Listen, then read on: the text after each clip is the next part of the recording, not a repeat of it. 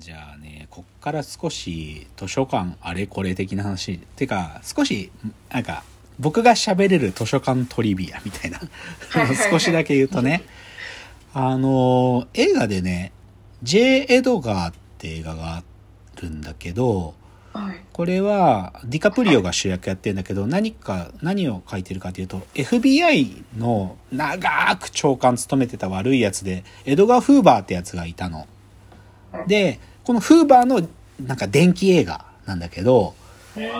でフーバーの話でびこの映画のことはなんかそんなにすげえ映画だとも思ってないんだけどこの中で見てて思ってたのはすごい面白いのは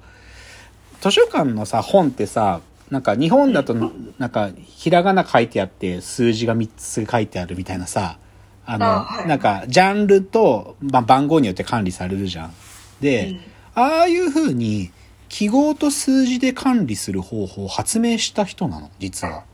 フーバーってやつは。うん。そう。彼がまだキャリアをまだね、ちゃんとそういう、スタートする前なんだけど、そのアメリカの国会図書館の蔵書にイン、そういうインデックスをつけることで、検索時間がめちゃくちゃ飛躍的に向上したのよね。うん。で、実はフーバーは、この発想を、そういう警察的な行為に活用しようとして、全国民の指紋をデータ化するってことを始めるんだよ。まだ戦前だよ、戦前。うん。だから犯罪捜査ってものを、ある種の図書館の本の警察、あ、本を検索する本がどこにしまわれてるかってことと、国民の指紋を持っておいて、誰が犯罪したかってことを、指紋を照合するってことを始めたやつが、実はこの図書館の本の検索方法を探し、最初に発明したやつと同じだったっていうのは、この僕は J. エドガーって映画見て初めて知った。とか、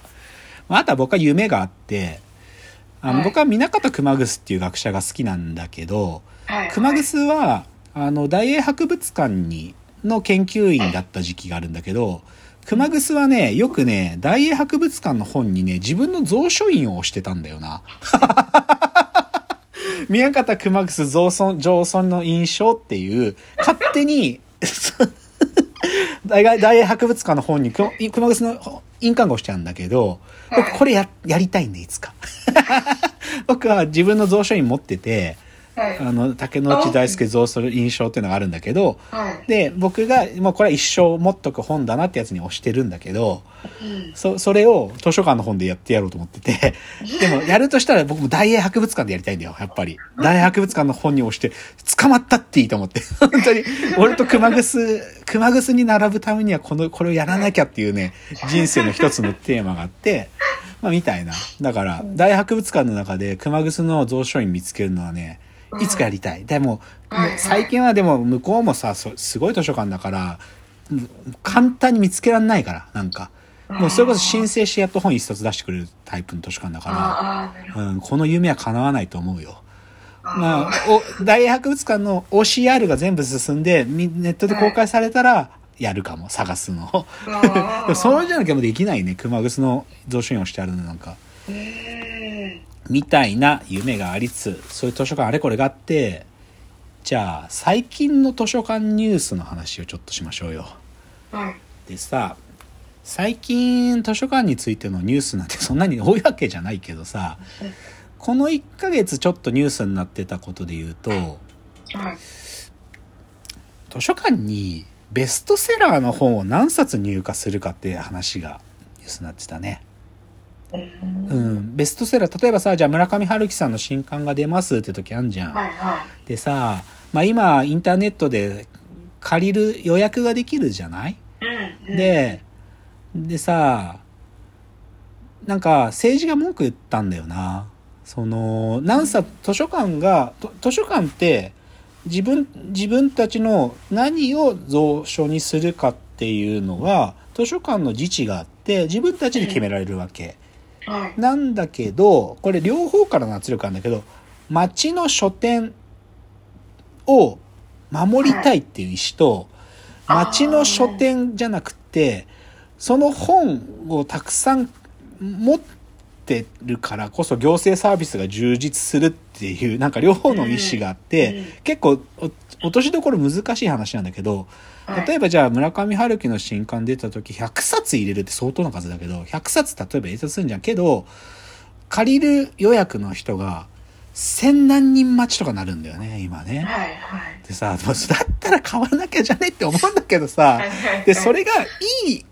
ことなのか悪いことなのかっていうのの多分わかんないっていう宙ぶらりんの状態だから、それについて政治家がちょっと一言言ったりすると、まあでもそれは問題あるんだよ。問題あるんだけど、うん。でも片一方で僕はベストセラーを図書館が入れるってこと自体にもそもそも僕はあんまりなんかそんなになんかさ意味ないっつうかさ僕はやっぱり資料をもい持っとくことが図書館の責務だろうというのがまあもともとの僕の態度だから。うん。そうっていうのが最近あった図書館ニュース。うん。ででここからが本題で。はいでね正直なんかね僕はそのなんて言ったらいいのかな。メディア。あのこの場合のメディアっていうのは媒体って意味でうん。本ってものがさそれこそ一冊だったものが活版印刷によってたくさんすすれるようになりそして今はそれが電子になってっていう状況の時に、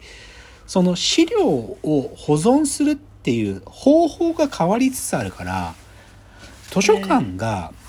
現実の箱としてそのね物質の箱として存在する理由とは何だろうみたいなこと結構最近考えてんの。うんででそれの一番今分かりやすいテーマが名古屋なんだよね。名古屋うん名古屋。で名古屋はこの12年ね図書館の再編がスタートしてんの。うん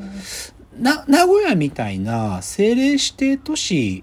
なんだよ政令指定都市なんだけど、図書館の選択と集中が始まってんの。な名古屋にある15区の全てに今まで図書館あったの。全部で21図書館ぐらいあって、なんだけど、その中で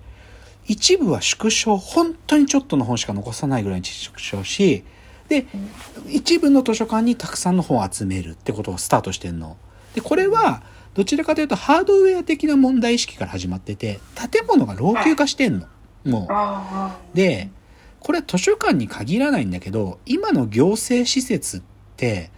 この老朽化の問題めちゃくちゃ抱えているので、もう言っちゃえば70年経ってる建物、50年経ってる建物でもう回収しなきゃいけないというフェーズの時に、でも、